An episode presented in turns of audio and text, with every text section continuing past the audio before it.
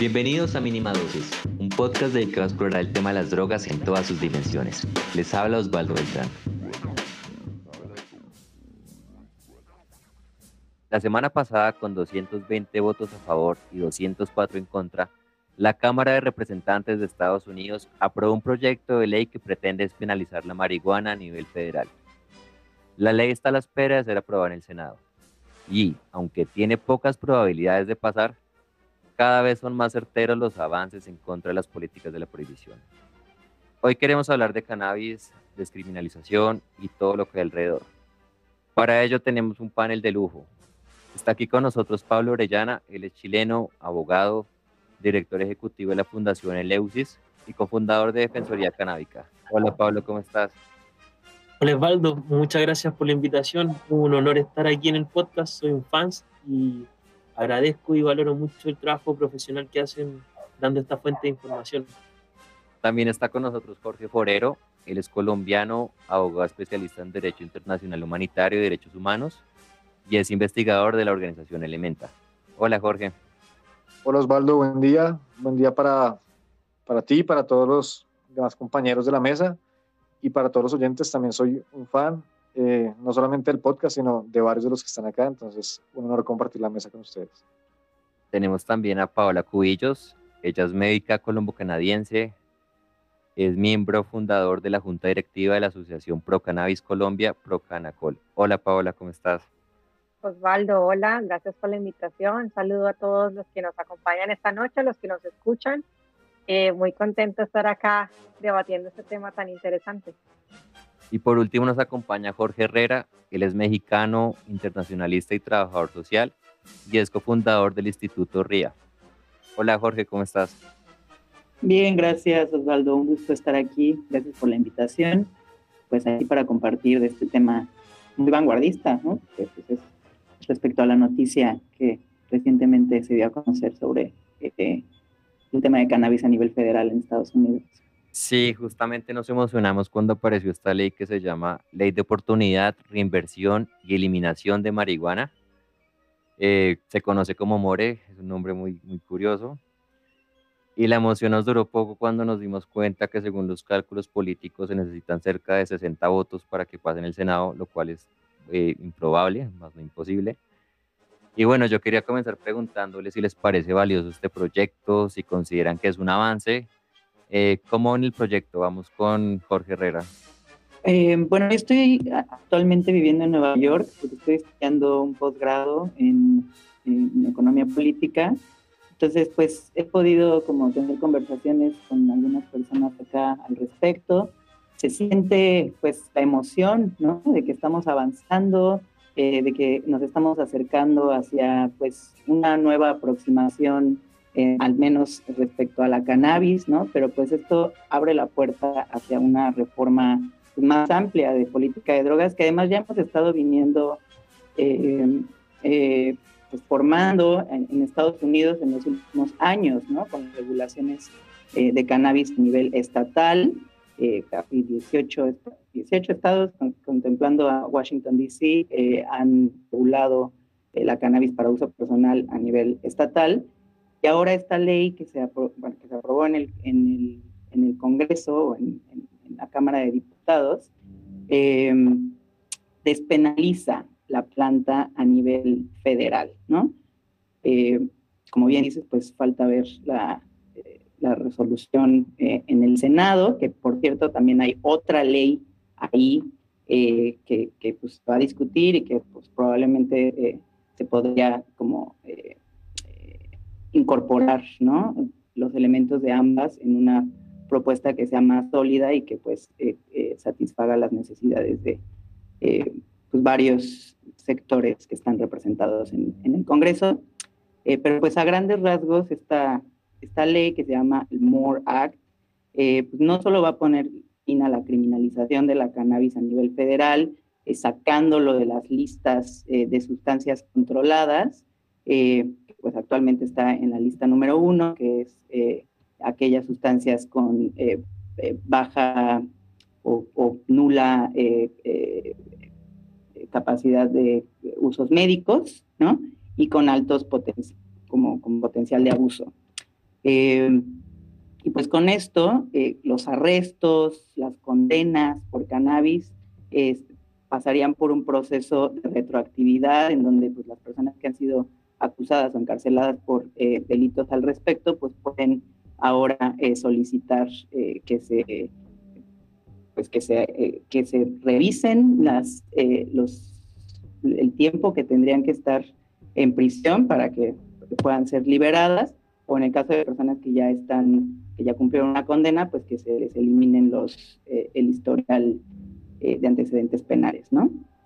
Eh, interesante también mencionar que, pues, aunque no es una ley que regula a nivel federal, como es el ejemplo de Uruguay y Canadá, que es donde el Estado a nivel federal, pues, se asegura de verificar controles de calidad o decidir quién puede participar en el mercado, en Estados Unidos eso lo han dejado a, decisión de los estados, también como por esta relación entre lo federal y lo estatal que existe como muy marcado en Estados Unidos.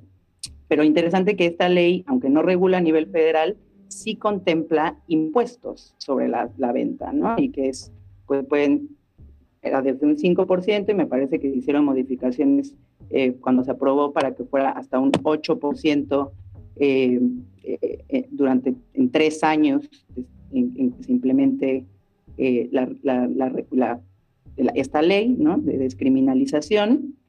y pues esos recursos se pueden canalizar y así es como está contemplado en la ley para apoyar a pequeños negocios a que puedan acceder a las licencias que son carísimas a nivel estatal en los, estados en donde se ha regulado, en California, en, Colorado, em, y también pues para dar asistencia legal a estas personas que ahora podrían ver un beneficio eh, eh, y que, que han sido acusadas por delitos relacionados con cannabis. Entonces, pues un gran avance y creo que vamos en la dirección correcta, pero justo como dices, pues hay que ver eh, cómo nos va a ir en el Senado, que eh, pues ahí eh, es donde ahora hay que poner los esfuerzos desde sociedad civil para seguir exigiendo. La otra ley a la que te refieres es la ley que permite de Medical Marijuana Research, que permite cómo investigar. Llama Cannabis Administration and Opportunity Act. Eh, y contempla situaciones Pero similares. Dices que venía con otra ley pegada. Esa, esa, esa que menciono es del Senado. Ah, ok, perfecto. Se llama CAO.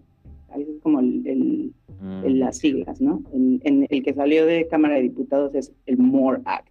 Entonces, pues seguro se puede preparar una propuesta, un, dictamen que integre elementos de ambas eh, leyes, ¿no? Para que pues sea más representativa de los intereses en el Congreso y de las necesidades en el país.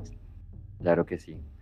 Eh, Pablo, te quería preguntar, ¿cómo ves esto? ¿Cuáles son tus impresiones?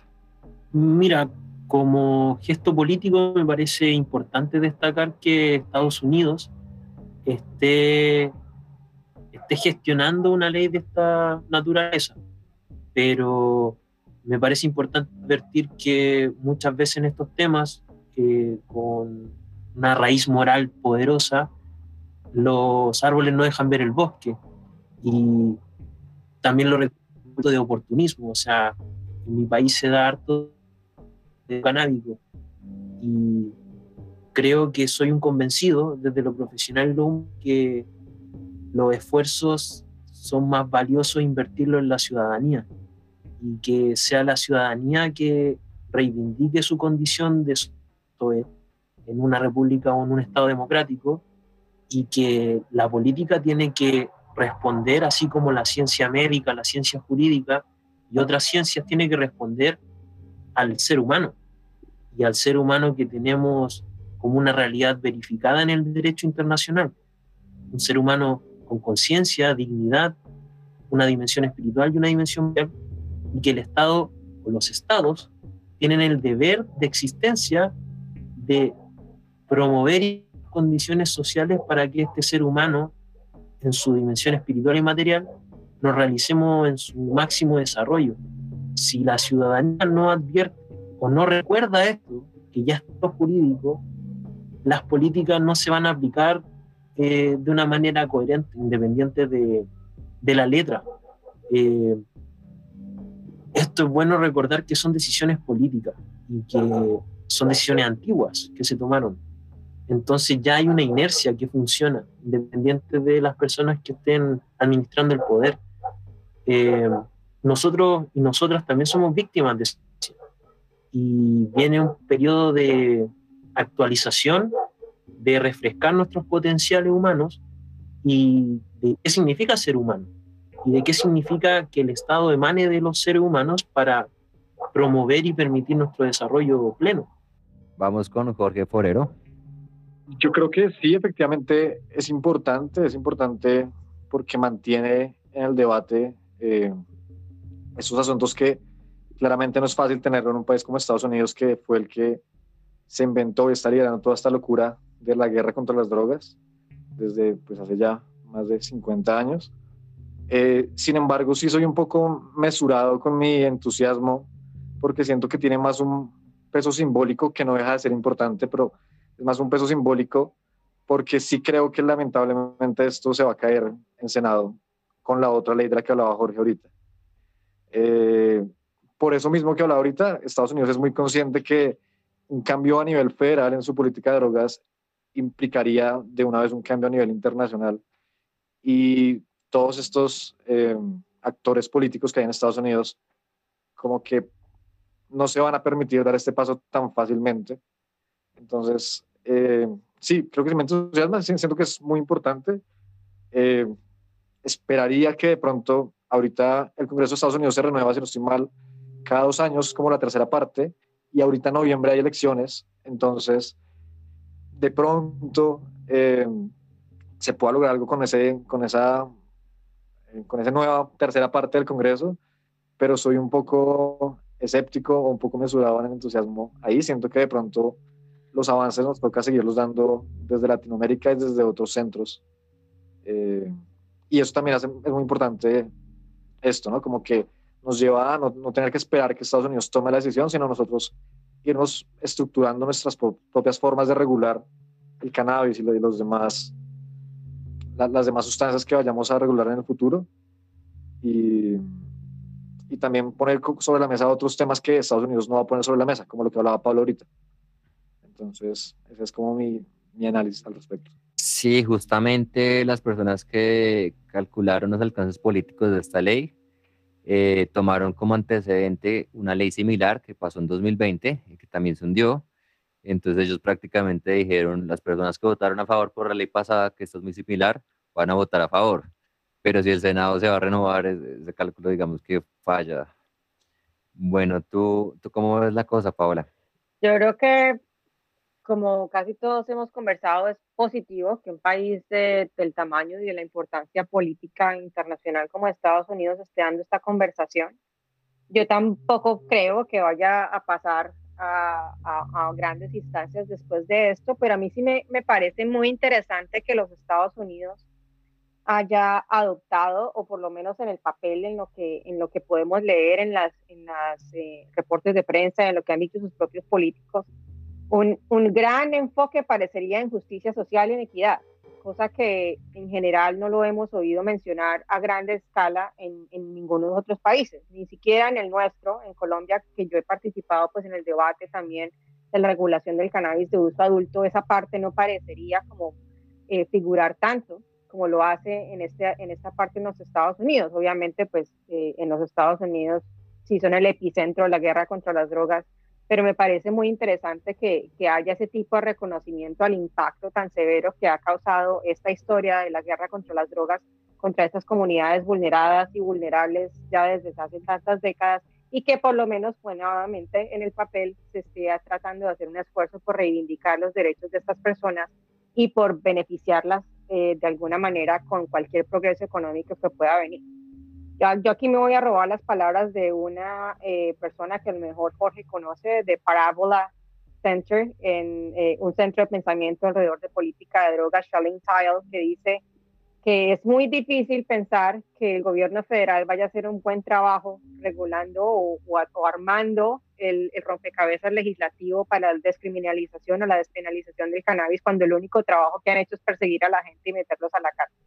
Entonces ahí hay un poco de escepticismo con respecto a cómo se puede hacer en realidad y cómo pueda llevarse eh, a la práctica estos planes que puedan tener, pero pues hay que darles la oportunidad. La, otro que, la otra crítica que podría venir de esto, nuevamente no son mis ideas, son ideas de ella, es que con esta hay muchos entes corporativos muy grandes que están mirando esto con unos ojos de águila bastante, bastante agudos. Entonces, en, este, en esta instancia actualmente, como es un sistema de retazos en el que cada estado tiene su propio, eh, su propio comercio y diferentes líneas de regulación o de despenalización o de tolerancia, no se permite el comercio interestado, pero el momento en que se permita el comercio interestado, lo que se eh, podría esperar es que muchas de esas corporaciones grandes que tienen grandes capitales podrían acaparar el mercado muy rápidamente y capturar mucho de la, del espacio en el que puedan estar interactuando muchos de esos pequeños actores que pues que en el papel deberían estar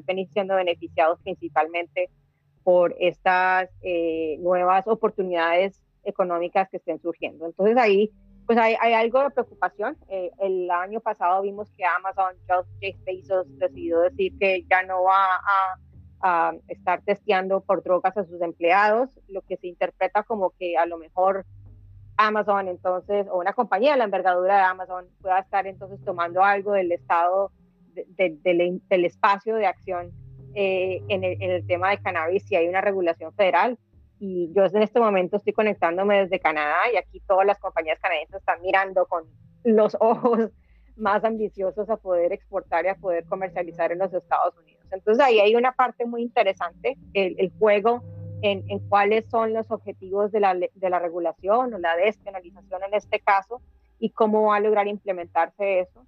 Eh, yo siendo médica eh, a mí me toca sacar la banderita por la salud pública y dar la advertencia que cuando estamos hablando de una sustancia, la regulación de una sustancia psicoactiva que tiene la capacidad de dañar, no en tanta cantidad como hemos tenido con el tabaco, con el alcohol, pero que sí puede hacer daño, siempre tenemos que hacer un balance muy delicado en lo que podemos comercializar y cómo pues, estamos pudiendo vender, a quienes le damos la oportunidad de vender, a lo mejor no queremos... Eh, actores que vengan de la industria del tabaco, que no se han portado también históricamente eh, abogando por la salud pública, ¿a quién les damos eh, la entrada y cómo estamos balanceando eso con las necesidades de la salud pública y obviamente las necesidades de, de reivindicar desde el punto de vista de la actividad de la justicia social a aquellas personas que hemos dañado tanto con la guerra contra las drogas.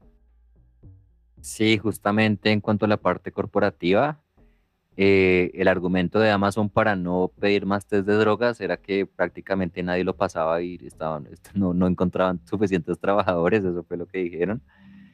Y por el otro lado, si bien la ley tiene ciertos avances en justicia social, también es muy explícita en decir lo de los impuestos, lo de los impuestos a nivel federal, entonces como que también pues va por ahí, digamos que no, que no, que no es una parte menor. Bueno, cuando le propuse el episodio a Pablo, él me dijo que tenía problemas con la palabra criminalización y despenalización. Quisiera saber por qué, por qué lo conflictúan estos conceptos. El término despenalización muchas veces se utiliza como sinónimo de legalización, pero es una imprecisión y el efecto que tenga la ley no depende muchas veces de la letra de esa ley, sino que de la aplicación que le dan las autoridades que están encargadas de administrar justicia.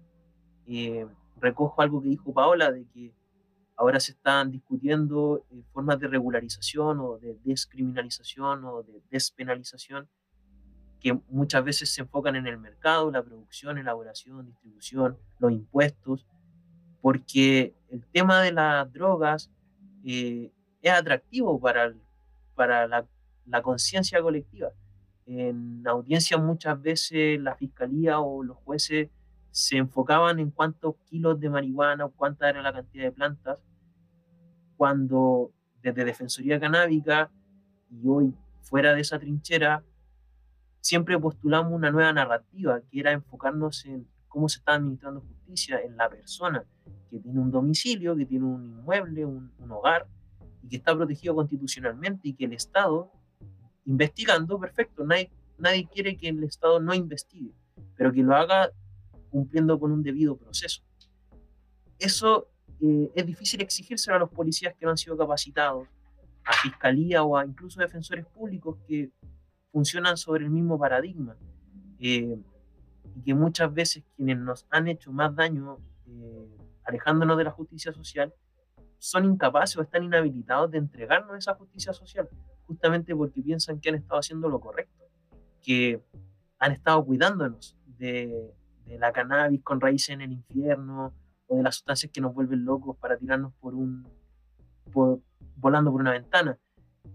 Por eso creo que se podría cambiar la narrativa y salir, trascender de esos términos como despenalización, descriminalización, que cuando la gente sin las herramientas técnicas la escucha no les dice nada. Y afirmar con convicción de que la soberanía personal es una condición natural del ser humano y de que no somos nosotros quienes decimos que el límite del Estado llega hasta cierto lugar, sino que es la ley. La ley dice que el Estado y el límite de, la soberanía estatal es la soberanía personal. Y eso se extiende mucho más al tema de las drogas, al tema de, del libre, de la libre administración del cuerpo en el caso del aborto libre o de la dignidad inherente en caso de diversidades sexuales. Esto es un tema complejo porque estamos hablando de cosas complejas, de seres humanos y de la interacción que tienen esos seres humanos con parte de la naturaleza, que nos permiten captar más realidad de la que estamos acostumbrados. Entonces creo que es bueno el gesto de humildad de reconocer que son temas de los cuales desconocemos, de que la contraparte no es que nos desea hacer daño, yo soy convencido de que no es así, de que carecen de la conciencia de que nos están haciendo daño y de que si algo nos va a llevar a una regulación democrática que reivindique la dignidad, aplicando políticas por el desarrollo humano para habilitar o rehabilitar nuestros potenciales naturales, es justamente un cambio cultural, un cambio de conciencia que creo que puede venir desde la ciudadanía. Jorge Herrera, estabas mencionando eh, que la ley permite borrar registros de delitos no violentos por cannabis e incluso revisar sentencias. Entonces te quería preguntar qué impactos podría tener si esta ley fuera una realidad, qué impactos podría tener en el sistema carcelario de Estados Unidos. Pues es una muy buena pregunta porque creo que hay estimaciones, ¿no? O sea, hemos visto el impacto de la política de drogas en Estados Unidos, específicamente en el tema de encarcelamientos masivos, eh, pero también hay que recordar que pues, esa política punitiva no solo como que se ha afianzado con la guerra contra las drogas, pero ha estado eh, respaldada con muchos otros temas y eh, eh, como hay otros delitos por los cuales las personas están en prisión o por los cuales también se han llenado las cárceles, ¿no? Entonces, el, el, a nivel federal, el delito de, delitos de drogas, solo el 16% de las prisiones a nivel federal están, son personas por delitos de drogas, y de ese 16%, solamente un 11% eh, son por cannabis. Entonces, como que si lo vemos así a grandes rasgos, los números, uno diría de que, bueno, pues eh, tal vez no, no, no, tendría el impacto que, que, se espera, ¿no? En términos de despresurización de las cárceles o eh, este, este impacto social. pero yo querría profundizar un poco en lo que estaba mencionando Paola de como los mecanismos de justicia social, ¿no? Y lo que sí creo es que esta ley eh, podría abordar esas otras deudas históricas que ha habido eh, hacia poblaciones marginadas, pero sobre todo esos temas que no han sido eh, satisfechos con la regulación a nivel estatal de cannabis para uso personal. ¿no? O sea, han reducido las, las personas que, han, están siendo detenidas o llevadas a prisión por delitos de cannabis o delitos de drogas. no es que sean eliminado ¿no? las, las eh, eh, disposiciones o los eh, delitos por completo relacionados con cannabis, pero sí han reducido estas, estas encarcelaciones. Sin embargo, la disparidad racial continúa, ¿no? Siguen siendo los negros, las, comunidades latinas quienes están viviendo más estos impactos, incluso en los estados que ya han regulado, ¿no? eh, todo el tema de eh, la falta de acceso a, al mercado por parte de pequeñas y medianas empresas. Y esto también ha sido mucho por la, esta política a nivel nacional de que los bancos no pueden recibir recursos, no pueden eh, ofrecer servicios a eh, negocios relacionados con drogas, porque tienen una ley eh, que es para evitar el financiamiento de grupos terroristas. Y entonces ahí como que consideran actividades relacionadas con drogas como parte de, estos, de estas actividades y esta ley sí permitiría abordar esa situación y justo pues facilitar el acceso a créditos o a, pues, a, servicios financieros, bancarios para pequeñas y medianas empresas relacionadas con cannabis. Eh, también el tema de género, ¿no? De que la mayoría de las, eh, también racial, la mayoría de, los, las empresas que están participando en el mercado, pues son, están lideradas por hombres, ¿no? El 80% de, de estas empresas son puestos directivos de hombres y además hombres blancos, ¿no? En, en, como con esta falta de, eh, de inclusión de comunidades eh, que han sido marginadas, latinos, negros. Eh, entonces, pues esta ley justo eh, permitiría abordar esa situación con, estos mecanismos de justicia social, ¿no? la ley contempla la creación de una oficina de justicia canábica, que es mucho en seguimiento a, esta Paola mencionó a Shailene Title, que ella estaba en la oficina de Massachusetts, como en la, en la oficina de control de cannabis, específicamente viendo temas de justicia social, ¿no? Y ahí pues se crean programas de equidad, ¿no? Se, se revisa como cuáles son aquellos elementos en la política actual o en la ley eh, que se deberían de estar abordando para poder eh, asegurar el acceso de comunidades eh, vulneradas. Pues, pues ese podría ser el trabajo de esta oficina a nivel federal, ¿no? Como dar esos lineamientos que tendrían que seguir los estados. Y también el tema de la, de la discriminación que vivimos las personas usuarias de cannabis, ¿no? Eh, y cómo eso, pues, justo lo que mencionaban, de que algunas empresas ya se han sumado a, este, a esta tendencia de pues, dejar de estigmatizar, dejar de discriminar a personas que utilizan cannabis en tema de empleos, y aquí pues esto también se estaría abordando, ¿no? Ya el, gobierno ya no podría discriminar a personas que quisieran eh, emplearse en instituciones públicas, pero también en el tema de pues, dar servicios de salud, de impartición de justicia, ¿no? O sea, ya el usar cannabis ya no sería una razón para que eh, te quiten a tus hijos, ¿no? Eh, en, el, en, en, casos de, no sé, de, situaciones familiares, eh, o que justo pues te nieguen un trabajo, te nieguen el donar sangre, ¿no? O el acceder a, a, servicios de salud.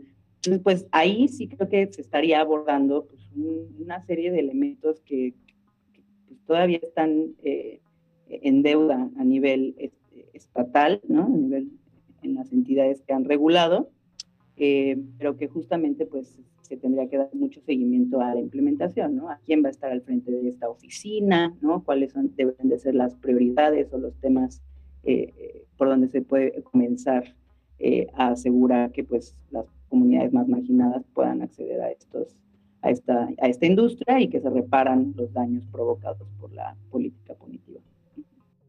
Sí, ya que mencionamos el tema racial, aquí tengo un dato de 2020 de American Civil Liberties Union y nos dice que las personas afroamericanas son tres veces y medio, 3.6 veces eh, más propensas a, terminar en la cárcel por delitos menores de drogas. Esto, es monstruoso. Y, pues eh, en este sentido también, ya que mencionas el tema de género, le quería preguntar a Paola, ¿por qué es importante tener un, un enfoque de género en políticas de drogas? Eh, ¿Qué efectos podría tener una despenalización a nivel federal en las mujeres que están en las cárceles? Pues generalmente cuando las mujeres son criminalizadas en relación con drogas por, es por delitos que son generalmente no violentos. Eh, entonces, siendo como la, eh, el eslabón más débil en toda la cadena de distribución de las drogas, eh, pues a lo mejor eh, caen más fácil desde ese punto de vista. la, sabemos que el impacto de mandar a una mujer a la cárcel en su familia o en su entorno familiar, pues causa unas disrupciones muchísimo mayores eh, y son realmente dramáticas si tiene dependientes o si a lo mejor cuida de sus, de sus padres. Eh, entonces, desde ese punto de vista, sí eh, podría pensar yo que al, llegar a una descriminalización, una despenalización de las drogas a nivel federal en los Estados Unidos, pues sí podría pues, disminuirse o minimizarse mucho de este impacto tan grande que tiene en la vida de una mujer si llega a estar eh, en, el, en el entorno carcelario por estos delitos no violentos, que generalmente son delitos no violentos y nuevamente son deporte de unas, de unas cantidades mínimas a comparación de lo que pueden llegar a, a, suceder con otras personas que están al mando de operaciones más grandes y que tienen un control pues, más importante de, de, la, de todo el, el negocio de la droga como tal. Eh, desde el punto de vista de la salud pública, a mí me parece muy interesante también que podamos dedicar o que se puedan dedicar eh, idealmente recursos a estudiar cuáles son los efectos diferenciales del uso de las drogas o del impacto del uso de las drogas en las mujeres y los hombres. Hemos visto, y esto es claro en los Estados Unidos, muchas de las estadísticas que tenemos para demostrar este tema, es que a medida que la, que la sociedad cambia su percepción con respecto a los riesgos del cannabis, las mujeres están aumentando su consumo y están aumentando el consumo mucho más rápido eh, en, en, particular las mujeres jóvenes, eh, las adolescentes entre 15 y 21 años y eh, las mujeres entre 21 y, y, 25 años están aumentando su consumo, no vertiginosamente, pero sí de una manera mucho más rápida de la que lo habíamos uh, estudiado en décadas pasadas. y parecería, hay algunos estudios epidemiológicos y tenemos algo de evidencia de estudios preclínicos, estudios en animales también que podrían re, hablar de algo un poco más de daño con la utilización de, de, productos que contengan un alto contenido de THC, pero esto nuevamente es muy preliminar y muy, eh, muy eh, incipientes todos estos resultados de estas investigaciones y por lo tanto yo sí creo que, que deberíamos dedicar eh, recursos de, de, de, lo que vaya a venir de, la, de los impuestos de eh, esta eh, nueva industria que se generaría al estudio de, del impacto no solamente pues en las mujeres, en las adolescentes jóvenes, sino también las mujeres embarazadas que también están aumentando su consumo, eh, su autoconsumo eh, a, a, raíz, a buscar soluciones para tratar diferentes eh, síntomas relacionados con el embarazo y están recurriendo al cannabis y no tenemos una idea muy clara de lo que pueda estar sucediendo en su salud, en la salud de, de, del feto que vayan a tener. Bueno, el año pasado el senador Juan Fernando Reyes Curi se lanzó al ruedo con una ley que pretendía legalizar el, regularizar el, consumo de uso adulto, como lo llamó, y me he dado cuenta que desde Elementa han estado pendientes eh, con un producto que sacaron que se llama Informativo 420, que recomiendo un montón. Y Jorge Forero ha estado participando muy activo en el proyecto, entonces quería preguntarle qué lecciones rescata de, de la iniciativa que se, se cayó el año pasado. Bueno, sí, ese proyecto es, es bien importante. Digamos, acá tenemos un gran problema y es que en el 2009 eh, el presidente entonces puso uno como una prohibición para regular eh, los temas de drogas en la Constitución.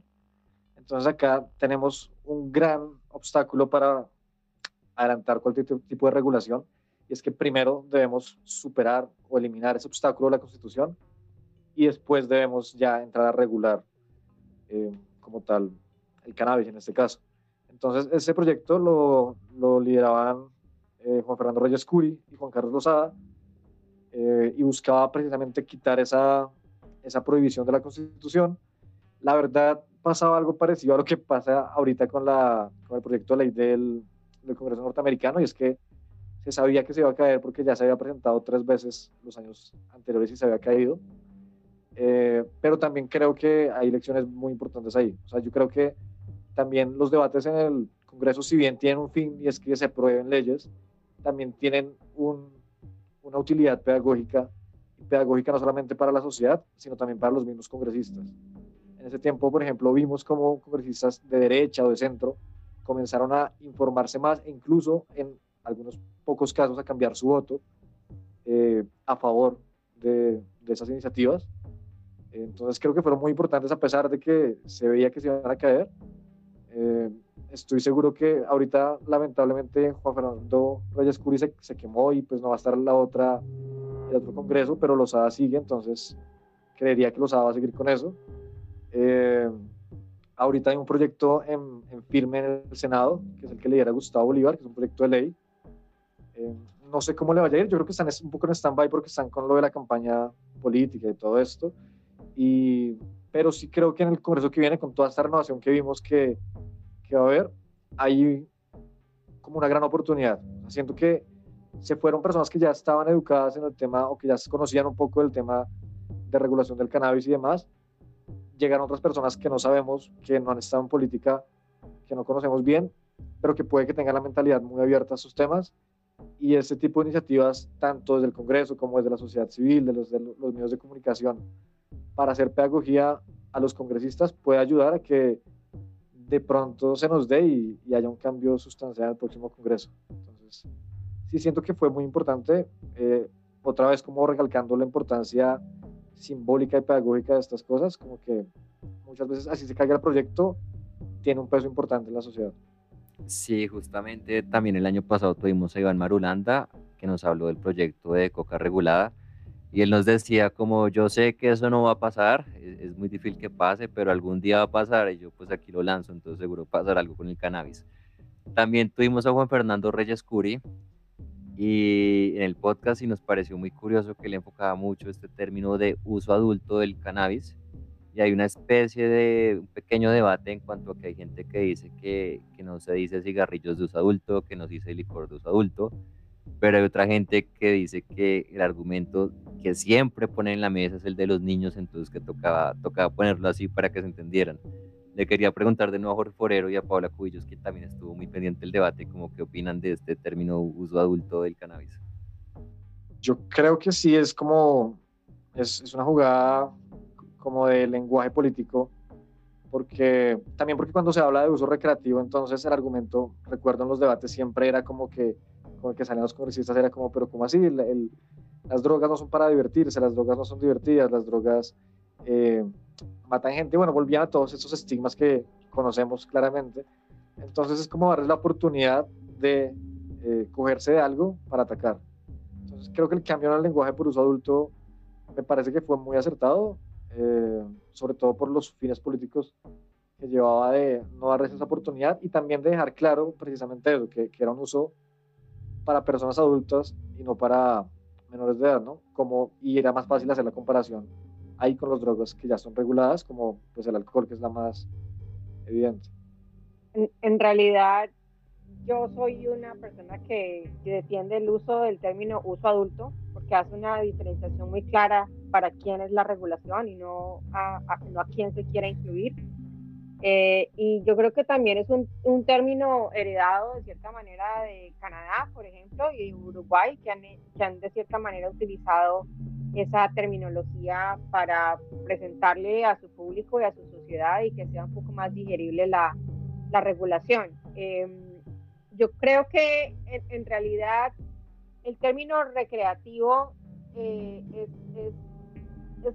se, se nos deberíamos alejar un poco del término recreativo porque las personas no solamente lo usan para pasar bueno ni para recrearse, pueden utilizarlo por fines espirituales o con otros fines distintos. Entonces, eh, yo creo que haciendo alusión ya al, tipo de persona que uno quiera utilizar, eh, pues es mucho más claro el hecho que no ya, llamemos al tabaco ni al alcohol eh, de uso adulto, pues no lo hemos hecho, pero a lo mejor deberíamos hacerlo, porque es para esas, son esas edades, gente de mayores de 18 años o de 21 años, dependiendo de dónde estén los Estados Unidos, que tendrían posibilidad de comprar y de adquirir estos productos Em, pero, pero en realidad a mí no me, no me, no me molesta. Lo que, lo que sí me pareció muy interesante de notar en el, en el, en el cuerpo de la legislación esta del, del senador Nader, que está proponiendo el MORE Act, es que eventualmente todo el tema de marihuana se va a cambiar a cannabis. Toda la terminología de marihuana se cambiaría a cannabis. Entonces queda la duda si el término marihuana opportunity eh, se cambiaría cannabis, no sé, pero me pareció interesante ver eso, que, que sí hay un reconocimiento que deberíamos movernos lejos de la palabra marihuana y movernos más hacia la utilización de la palabra cannabis. Interesante esa observación. Tal, vez las siglas cambian a ser core ahora, ¿no? En vez de more. Eh, nada más quería compartir nuestra experiencia desde México en el tema de los conceptos, porque yo por eso utilizo uso personal. O sea, creo que es como lo suficientemente amplio para abordar el tema de los usos religiosos, también como reflexionar sobre cuándo en una misma persona estamos en un uso terapéutico, dándole un uso terapéutico a las sustancias, en qué otros momentos o etapas de nuestra vida le estamos dando un uso distinto, ¿no? Para divertirnos, para socializar, para eh, incluso de ornamenta, ¿no? Podemos tener plantas en nuestra casa para decoración. Em, pero también nos enfrentamos con esta limitante eh, de como cuál es el concepto más adecuado en términos jurídicos y las leyes en la, o en la propuesta eh, que se ha presentado en México de regulación, se utiliza uso adulto principalmente, y aunque hemos estado abogando para que se utilice uso personal, eh, principalmente porque existen más elementos jurídicos ¿no? en otras en las leyes, en otros ordenamientos, de, sobre el cual podemos justificar este término de uso adulto. ¿no? Entonces, por eso pues, nos hemos ido por ese camino. Bueno, vamos con Pablo Orellana, que él, él tiene muchas ideas en cuanto a definiciones. y en primer lugar, quiero reivindicar el término recreativo, porque en la Convención Americana de Derechos y Deberes del Hombre, eh, refiriéndose a las personas, eh, pero ya vemos que el lenguaje tiene una evolución, eh, se establece la recreación como un derecho humano y el derecho a recrearse y a utilizar sabiamente el tiempo libre para cultivar el espíritu, eh, nuestras emociones y nuestra condición física. Eh, me agrada uso personal y me alejo un poco del uso adulto porque la, experiencia de, de, de, los aborígenes y del uso ancestral o tradicional que se le dan a estas plantas nos ofrecen que, por ejemplo, hay tribus que consumen peyote mientras están en etapa de lactancia no digo que eso sea bueno o malo, digo que no sabemos los efectos porque no nos hemos interesado en descubrirlo, en, hacer ciencia seria sobre eso. Y justamente eh, trayendo a colación conclusiones de psiquiatras de, Chile, eh, Claudio Naranjo, por ejemplo, que establecen que las sustancias son neutras. Eh, está, el foco del asunto está en la forma en que los seres humanos la utilizamos y si estamos habilitados o no para usarlos de manera funcional, expansiva o para evadirnos, porque estamos enfrentando una realidad que somos incapaces de, administrar. Entonces creo que es un diálogo positivo, una reflexión positiva, eh, el, el, de construir el lenguaje. Voy a tomar prestado ese término del feminismo, pero que así como el machismo cala hondo dentro de toda la sociedad, no solo sobre los hombres, sino que también sobre mujeres que son parte de esta sociedad, el prohibicionismo y los estigmas asociados al prohibicionismo también. Entonces creo que el proceso de construcción es súper importante y entender que las personas tienen el derecho inalienable de administrar su vida y que si hay necesidad de utilizar sustancias para enfrentar el desafío de la existencia, los seres humanos lo vamos a hacer. Y el Estado tiene un deber de acompañar este proceso para que el uso si es necesario, sea funcional. Y no solo el Estado tiene deberes, sino que también la ciudadanía. En, la misma Convención Americana de Derechos y Deberes se establece un deber que como raza humana eh, asumimos dentro de un pacto internacional, un acuerdo jurídico. ¿Cuál fue el cultivar y trabajar nuestro espíritu con todas nuestras potencias y capacidades? Es decir, cumplir con nuestra esencia, con nuestra tarea, descubrirla si es que no la conocemos, ese es el viaje. ¿Por qué? Porque así vamos a estar mejor. Y si como individuo estamos mejor, como colectivo vamos a estar mejor.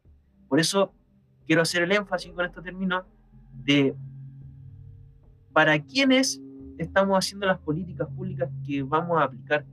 Eh, si es para el ser humano, que no sea de una forma instrumentalizada, sino que reivindicando la dignidad del ser humano y que sea en pro del desarrollo humano.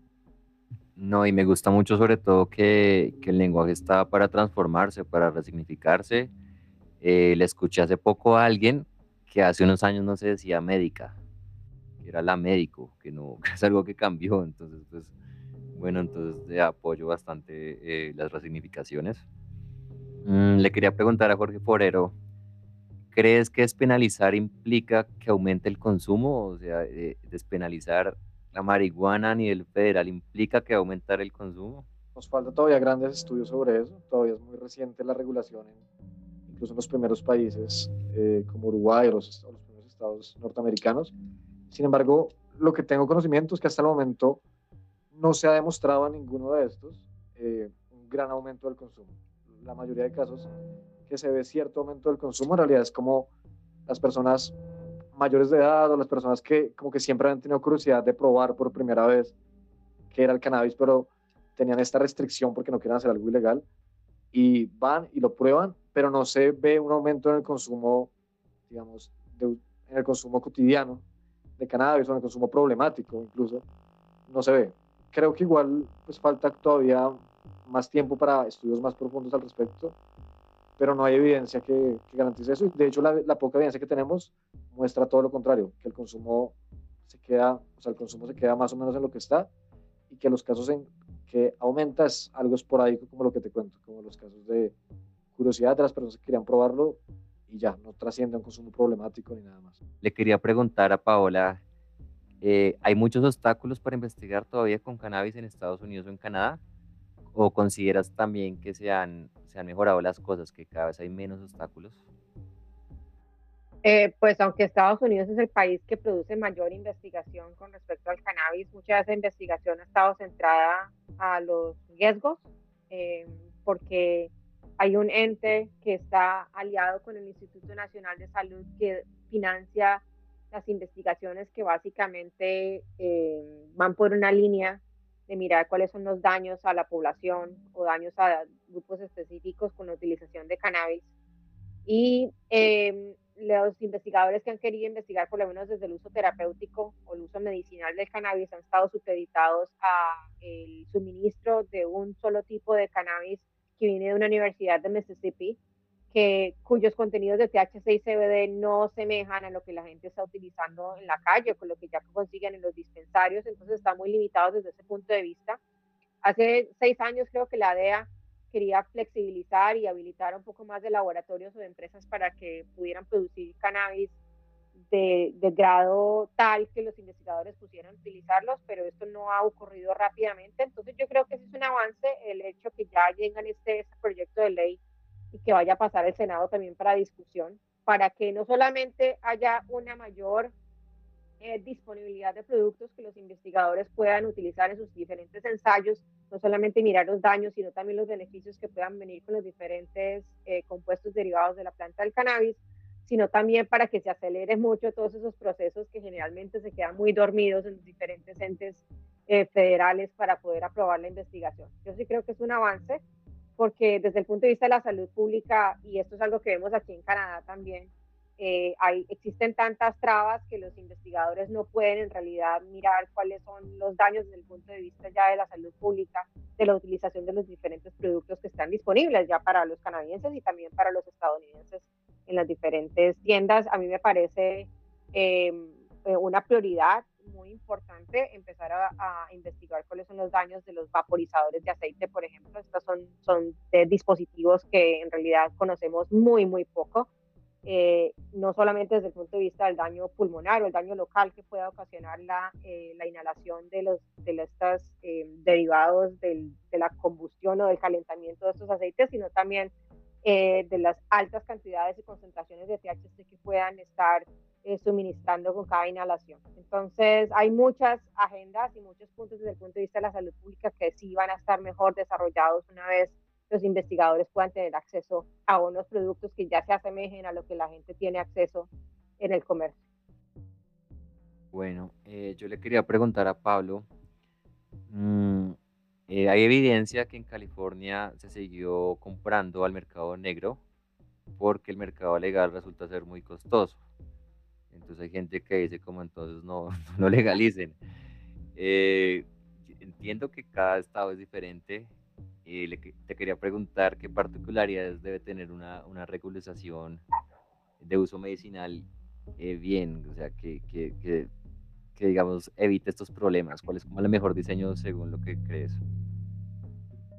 Eh, creo que es importante integrar a las comunidades en el diseño de las políticas y una revisión constante de una, de una política sobre un tema o, una respuesta política ante un tema tan novedoso. Eh, pero siempre estamos, es que es difícil porque al regular la cannabis o cannabis medicinal, haciendo esa diferencia que ya me parece arbitraria, con el uso adulto, recreacional, como queramos decirle, eh, está negando una realidad y que es que las personas consumen drogas. Eh, insisto, puede ser de forma expansiva o forma evasiva, eh, pero es una realidad humana desde siempre. Y en, el libro, por ejemplo, Plantas de los Dioses, eh, se constata que no hay pueblo aborigen que por lo menos conozca una planta, que ellos la denominan medicina sagrada o plantas de los dioses. Y no es porque no es porque tenga un uso solo ritual o religioso, sino que porque tienen un potencial que nos permite conectar con la realidad de otra forma, captar más realidad de lo que estamos acostumbrados. Y si no hay coherencia, no hay sintonía entre el poder que administra, digamos, el poder político y la comunidad que experiencia esto, experiencia estas potencias del cannabis y otras plantas, es difícil comunicarlo a través del intelecto porque no responde a la razón. Eh, creo, de nuevo, que un cambio cultural profundo y que luego de abrazar ese cambio cultural nos podemos sentar a diseñar sí o sí con eh, la comunidad integrada en el diseño de las políticas públicas respecto a drogas y otros temas.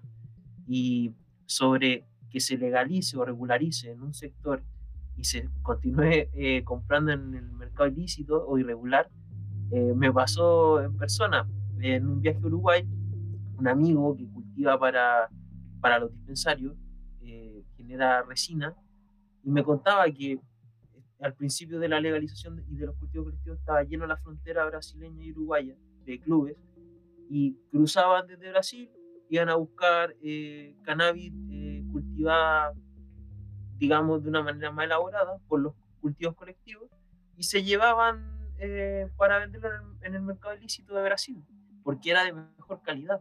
Pero ahí ya se logró una reducción de daño. Pero no era el que pretendía el Estado. Bueno, eh, hace poco tocamos el tema de la estigmatización laboral por cannabis y justamente una enmienda de la Cámara que le agregó al proyecto le pide al Instituto Nacional de Seguridad y Salud Ocupacional que haga estudios para ver cómo impacta el cannabis recreacional por estados en los empleos laborales. Le quería preguntar a Jorge Herrera, ¿por qué crees que la Cámara pensó en esto? ¿Será que se preocupan por la salud o la productividad de los trabajadores? ¿O quizás hay algo más allá? Eh, pues sí, sí creo que es eh, con objetivos de garantizar derechos a personas usuarias, que creo que eso es como eh, pues un, ¿no? como un logro de esta, este, esta propuesta o este instrumento. Eh, pero también, pues, ahí se nota la necesidad de pues, tener una aproximación más amplia que no solamente es eh, medicinal, ¿no? Porque justo como mencionaba Paola, pues, eh, si tuviéramos esta Medical Marijuana Research Act que mencionabas, pues únicamente se, se podría estar haciendo investigación con cannabis de grado medicinal, ¿no? y pues estaría dejando de fuera todos esos productos para uso personal, uso recreativo, o encontrar esos elementos, eh, eh, motivaciones del uso o riesgos eh, para personas que utilizan cannabis con fines personales, ¿no? Ese tema de vaporizadores que mencionó Paola, sin duda es clave para entender, pues, justo los riesgos de la planta, pero también, pues, los beneficios de, los distintos formatos que existen para el, cómo, cómo consumirla, ¿no? Y que pues ha, habido mucha falta de evidencia científica eh, sobre los verdaderos impactos eh, del consumo de marihuana en las personas, justo pues por eso es que eh, se ha estigmatizado tanto su uso, porque se ha basado en, en, evidencia que pues está con sesgos de prejuicios, ¿no? Con, sí, como encontrando correlaciones simplistas y pues que ahora se podría fortalecer todo ese trabajo de investigación para tener políticas públicas pues, más adecuadas a la necesidad y como realmente cómo responde la sociedad sobre el uso. Bueno, hace poco hablamos del tema, con Jorge Herrera hablamos del tema de los psicodélicos. Digamos que nos pareció pertinente meterle un poco la cucharada, ya, ya que de alguna forma está relacionado con temas de regulación de sustancias eh, prohibidas desde siempre, que pueden tener usos recreativos y a la vez medicinales. Entonces te quería preguntar, ¿cómo es el futuro de la regulación de los psicodélicos, Jorge Herrera? Bueno, y en Instituto RIA estamos de acuerdo con la regulación del mercado de otras drogas, no solamente de cannabis, sabiendo también que pues hay que considerar eh, eh, lineamientos y normatividades específicas eh, de acuerdo a los riesgos, los efectos eh, eh, de cada sustancia. Em, y en Estados Unidos tenemos ejemplos de despenalización de, de, plantas y sustancias psicodélicas. Em, y yo lo quería mencionar justo porque que este tema de las regulaciones a nivel estatal o ahora pues una descriminalización de únicamente de la cannabis a nivel federal, pues son como estos parches, ¿no? Que está intentando poner el gobierno eh, para reparar eh, los daños que ha generado la política prohibicionista, como para incursionarse en un nuevo camino eh, que, se aleja de, la perspectiva punitiva, pero que justo pues lo, lo, que se necesita pues es un, un, abordaje más integral, como sí lo han hecho algunos estados en Estados Unidos, como algunas ciudades en California, Denver, en Colorado, eh, DC, la capital también, eh, han despenalizado el cultivo y la posesión de psiquedélicos, eh, principalmente hongos mágicos, ¿no? psilocibina, pero también otras plantas. y con esto, pues, no solamente se está garantizando derechos a personas que consumen, sino que pues también se, se, puede ver como por el lado de cómo se puede despresurizar el sistema carcelario, ¿no? En Oregon tenemos un ejercicio que es más interesante porque abordan otras sustancias que no solamente son los psicodélicos en esta despenalización, heroína, cocaína, ¿no? Se, se está permitiendo la aportación de pequeñas cantidades de estas sustancias, que pues claramente también han sido eh, sujetas a persecución eh, policial, ¿no?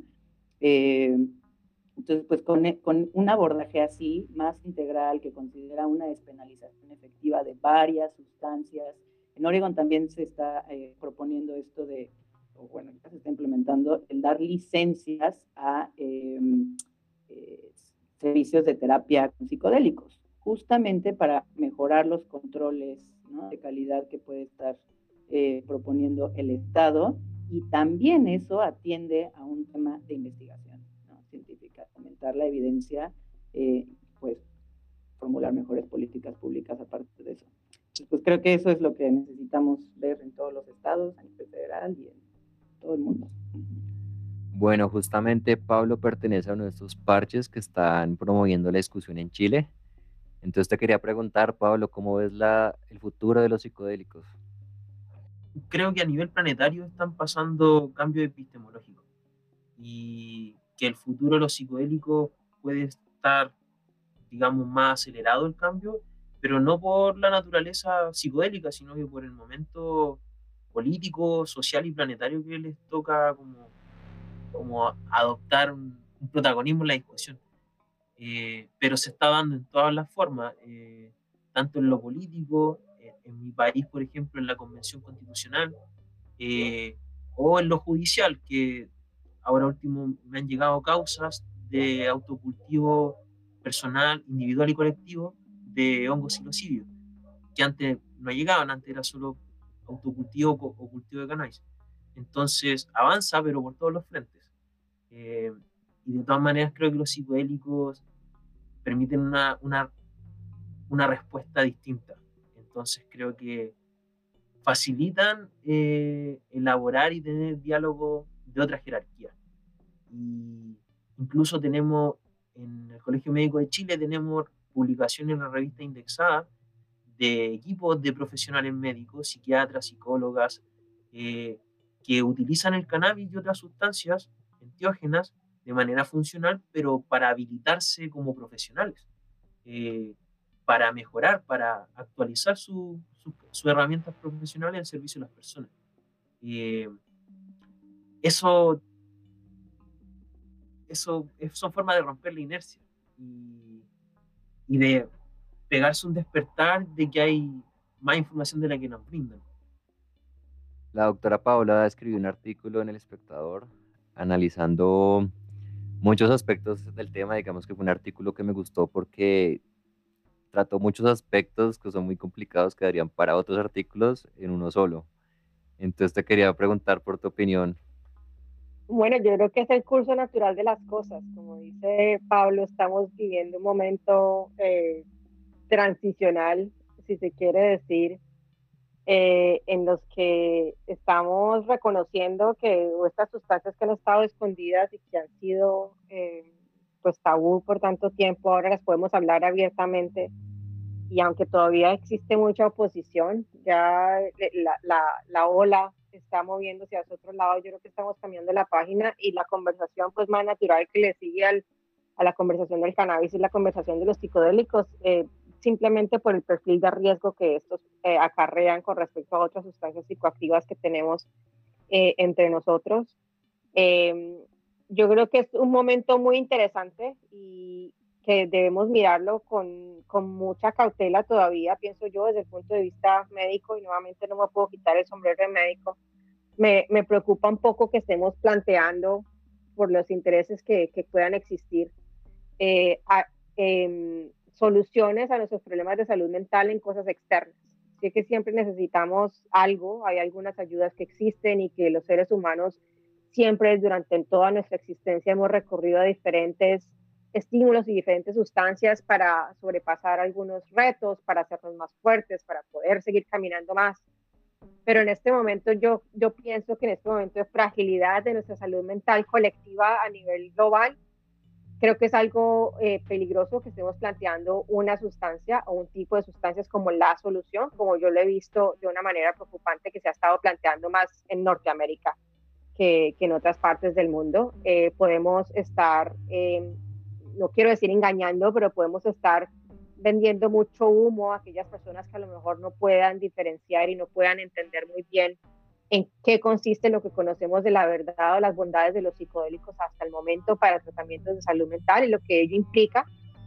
Y eh, como al vender humo también hay otras personas que se benefician y hay otras personas que se están beneficiando pues por fines que no, que no son. Entonces, em, yo desde el punto de vista de la salud mental, nuevamente, y esto me preocupa mucho, preferiría yo ver como unos unos, eh, unos esquemas sociales y, un robustecimiento de, los sistemas de apoyo a todos los ciudadanos que estamos sufriendo con diferentes problemas de salud mental antes de plantear una solución externa casi mágica como queremos verla en algunos de los psicodélicos, entendiendo que los potenciales que presenta para el tratamiento de la salud mental o problemas, algunos problemas de salud mental son muy, muy interesantes que debemos seguirlos desarrollando con, con mucha cautela y con mucho juicio, eh, y entendiendo que cada una de las sustancias psicodélicas se comporta de una manera distinta y que han tenido eh, unos entornos culturales y ancestrales en los que se han manejado muy bien y de una manera muy respetuosa y que a lo mejor hay personas que quieren incorporarse a estos ambientes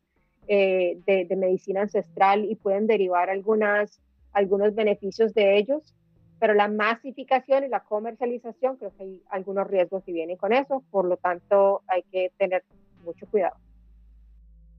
Bueno, Jorge, así como en Elementa tienen informativo 420, ¿habrá la posibilidad de tener próximamente informativo psicodélico? Bueno, sí, yo creo que eh, en informativo 420 lo que hemos intentado es, a raíz de esto, que si bien es algo que surge en el movimiento canábico, eh, nos ha llevado precisamente este movimiento a pensar en otros temas como precisamente los psicodélicos.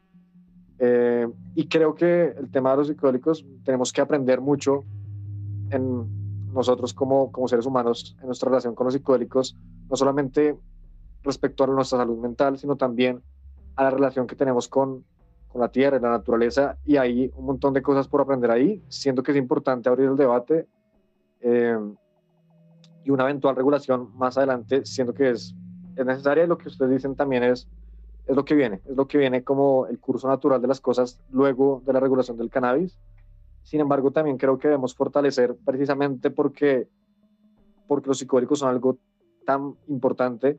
Eh, debemos fortalecer la pedagogía en cuanto a la relación nuestra como seres humanos con las drogas, o bueno, con, las sustancias psicoactivas y demás.